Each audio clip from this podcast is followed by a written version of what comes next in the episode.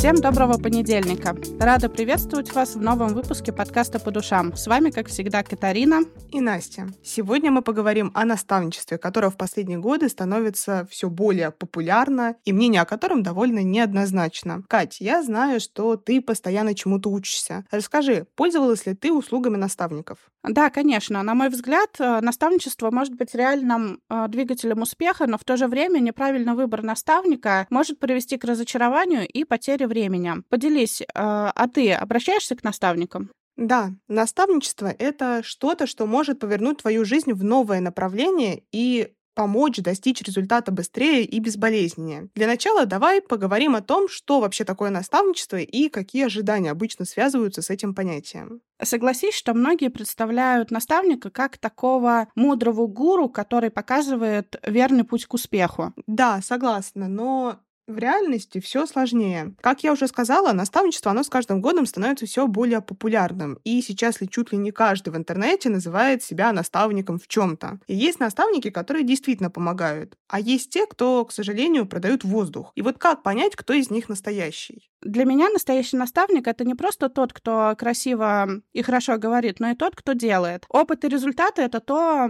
на что я обращаю внимание в первую очередь. Да, согласна с тобой. Мне кажется, что хороший наставник, он должен быть не только вдохновителем, но и обязательно практиком. Он должен иметь реальный опыт и достижения в той области, в которой он тебя наставляет. И еще один важный момент, на который стоит обратить внимание, это на то, как наставник относится к твоим целям и амбициям. Настоящий наставник будет поддерживать тебя и помогать развиваться в нужном тебе направлении. Согласна. И, к сожалению, я сама прошла через неудачное наставничество. Девушка делала вид, что она поддерживает, но при этом давила на меня и заставляла делать то, что вообще не близко и не свойственно. И по итогу это привело к жесткому выгоранию и отторжению от продаж в соцсетях. И отсюда вытекает вопрос, а как понять, понять, кто именно тебе подходит. Знаешь, я думаю, это вопрос химии, честно говоря. Для меня важно чувствовать себя комфортно с человеком, доверять ему и, скажем, восхищаться его способностями. По крайней мере, у меня было именно так. Я шла только к тем наставникам, кто откликался мне на каком-то эмоциональном уровне. И, кстати говоря, я ни разу об этом не пожалела. Да, и еще, наверное, важно искать того, кто может дать тебе не только знания, но и мотивацию. То есть дать толчок, когда ты застреваешь на каком-то этапе. Это очень важный вопрос на самом деле. Подлинный наставник обычно не только имеет знания и опыт в нужной тебе области, но также готов поделиться своими знаниями и помочь тебе развиваться. Важно также понимать, что решение о выборе наставника, оно может оказать значительное влияние на вашу карьеру или личное развитие. И один из способов — это обратить внимание на рекомендации и отзывы тех людей, которые уже работали или обучались у данного наставника. Также стоит отметить, э, насколько наставник подходит вам лично, его методы обучения, стиль общения, ценности. В целом, когда я иду к наставнику, я покупаю его опыт и знания в той сфере, в которой хочу развиваться. Например, когда в прошлом году в нашу жизнь активно влетели нейросети, у меня было два варианта. Либо разбираться и тыкаться самостоятельно, теряя время и переживая, что у меня что-то что-то там не получается, или пойти за ручку с теми, кто уже прошел этот путь и может дать мне желаемый результат. Вот у меня, кстати, здесь все не так однозначно. Если взять те же нейросети, я прям помню, когда мы с тобой это обсуждали, и ты пошла на обучение, на мне, например, в данной ситуации, когда я знаю, что, в принципе, я могу с этим разобраться сама, то я не буду обращаться к наставнику. Да, я, возможно, буду копаться с этим дольше, но мне при этом так комфортнее. Я обычно обращаюсь к наставничеству, когда у меня происходит какой-то затык. Например, я не могу пробить финансовый потолок потолок. И там уже анализ конкурентов, какие-то методики мне не помогают. Тогда да, я обращаюсь к эксперту, который сам разбирается обязательно в моей области, у него есть сильные кейсы. Я слышала хорошие, даже можно сказать, восторженные отзывы о нем и по сарафанке, а не только у него в профиле. Для меня также важно знать программу наставничества и понимать, что стоимость, а нужно понимать, что у хороших специалистов она всегда будет не маленькой, действительно окупится тем количеством знаний, которые я получу. Меня в этом плане можно назвать душнилой. А теперь давай перейдем к другому важному вопросу. Настя, как ты считаешь, каждый ли может стать наставником? Потому что сейчас очень много наставников-наставников, которые учат э, людей стать наставниками. И они твердят, что наставником может стать каждый. Очень классная формулировка, Кат, потому что действительно наставников сейчас стало очень много, и я считаю, что не каждый на самом деле может стать хорошим действительно наставником, помощником в чем-то. Понятно, что, да, мы вот уже сказали, что наставнику нужно иметь опыт, знания, обязательно желание делиться этим с другими. Но, как мне кажется, наставнику важно иметь и лидерские качества. То есть человек должен уметь замотивировать наставляемого, уметь направлять его, где-то, возможно, настаивать на своем, быть уверенным в своих способностях. Также я считаю, что все-таки важна четкая речь, умение грамотно выражать и доносить свои мысли, способность подстраиваться под клиента, находить альтернативные способы достижения результата, а не фигачить просто по одному заготовленному скрипту. Пока слушала тебя, вспомнила, как э, я тебя, э, скажем так, наставляла на то, чтобы завести свой блог, и как ты упорно этому сопротивлялась. Но все-таки... Было, было. Да, но все-таки мое взяло вверх, и ты наконец-таки завела блог. И даже его ведешь, можно сказать, регулярно. Я стараюсь.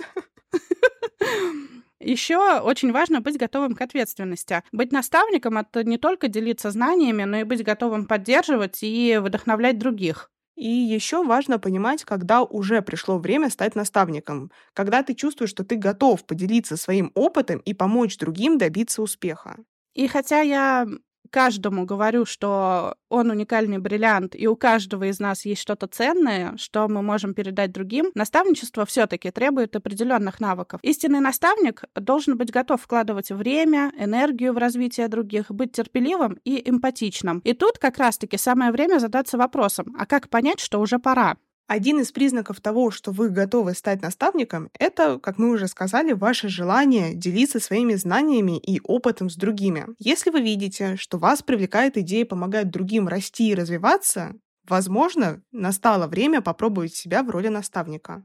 А, я в своем поле, да, и в работе постоянно встречаю крутых экспертов, которые бесконечно копят знания и ничего никому не передают. Хочу сказать, что это абсолютно нормально, если у вас пока нет желания эти знания передавать. Рано или поздно к вам это осознание придет. В конце концов, наставничество — это взаимный процесс, в котором как наставник, так и наставляемые могут получить ценные уроки и опыт. Например, сейчас у меня несколько сфер, в которых я сама являюсь наставником. Но начала я свой путь еще года четыре назад в SMM. Тогда я сама прошла не очень удачное наставничество и поняла, каким наставником я быть точно не хочу. Плюс меня уже тогда взяли работать в довольно крупное маркетинговое агентство, и я поняла, что готова и хочу помогать людям, которые только делают свои первые шаги в блогерство. Они еще многого не знают, боятся, но очень хотят чего-то достичь. Но мне самой не хватало уверенности в своих силах, и поэтому я брала совсем мизерную сумму за те знания, которые накапливала и применяла уже не один год. Конечно же, обесценивать себя тоже нельзя. И вот как раз, если вернуться к тому, что я сказала в начале, наставничество — это действительно взаимный процесс. Важно понимать, что на каждый ценник есть своя аудитория.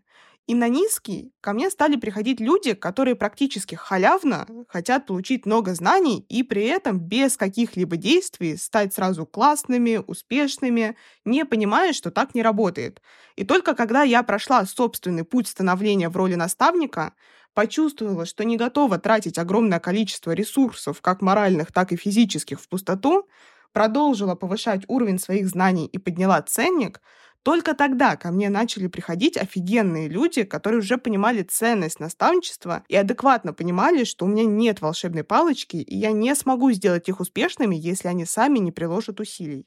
Для меня наставничество — это не просто слово, это особая связь, которая может изменить жизнь. У меня есть такой опыт. Ко мне однажды пришла девушка-коуч, которая очень долго не понимала, почему у нее, скажем так, не очень хорошо получается искать клиентов в коучинге. В течение пары недель мы с ней копали, в чем проблема. И в одну из таких встреч наша речь зашла о хобби. Как только речь зашла о рунах, она сразу преобразилась внешне. У нее загорелись глаза, выпрямилась осанка, голос стал совсем другим уверенном. Она с моей помощью разрешила себе впустить эзотерику в свою жизнь и развиваться в рунах. Начала делать расклады и зарабатывать этим. Конечно, поначалу это было немного, но лучше, чем совсем ничего. На одном из обучений мне очень понравилась фраза, что коуч верит в своего чемпиона больше, чем он сам. В своем наставничестве, да и в других своих продуктах я тоже придерживаюсь этого принципа. Я верю в каждого участника проекта, в каждого члена команды, иногда больше, чем они сами в себя верят. Да, я с тобой полностью согласна. Настоящий наставник — это тот, кто не только говорит, но и делает, кто вдохновляет, поддерживает. И, конечно, не забывайте, что вы сами можете стать таким наставником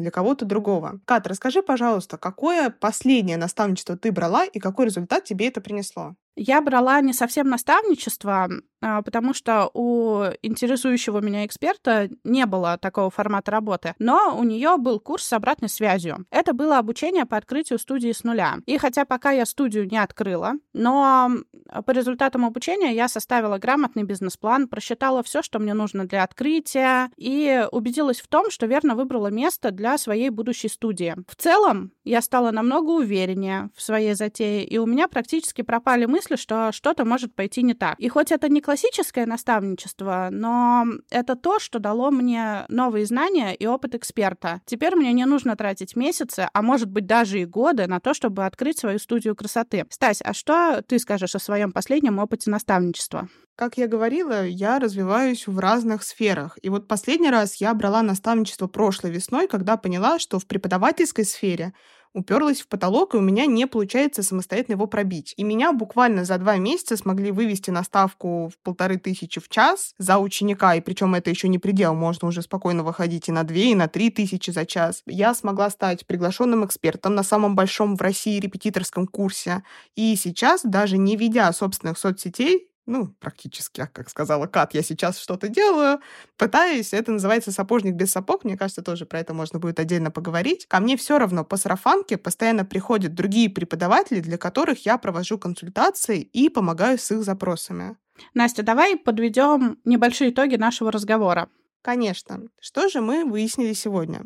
Наставничество — это не только ценный ресурс для развития, но и ответственность как для наставника, так и для наставляемого. Важно выбирать наставника тщательно, оценивая его опыт и подход к обучению, а также помнить о том, что наставничество требует от нас готовности делиться своими знаниями и опытом с другими. Все верно, Кат. Это был наш разговор о наставничестве, и мы надеемся, что он вас вдохновил и дал пищу для размышлений. До новых встреч! Не забывайте, что всегда есть кто-то, кто может помочь вам стать лучше.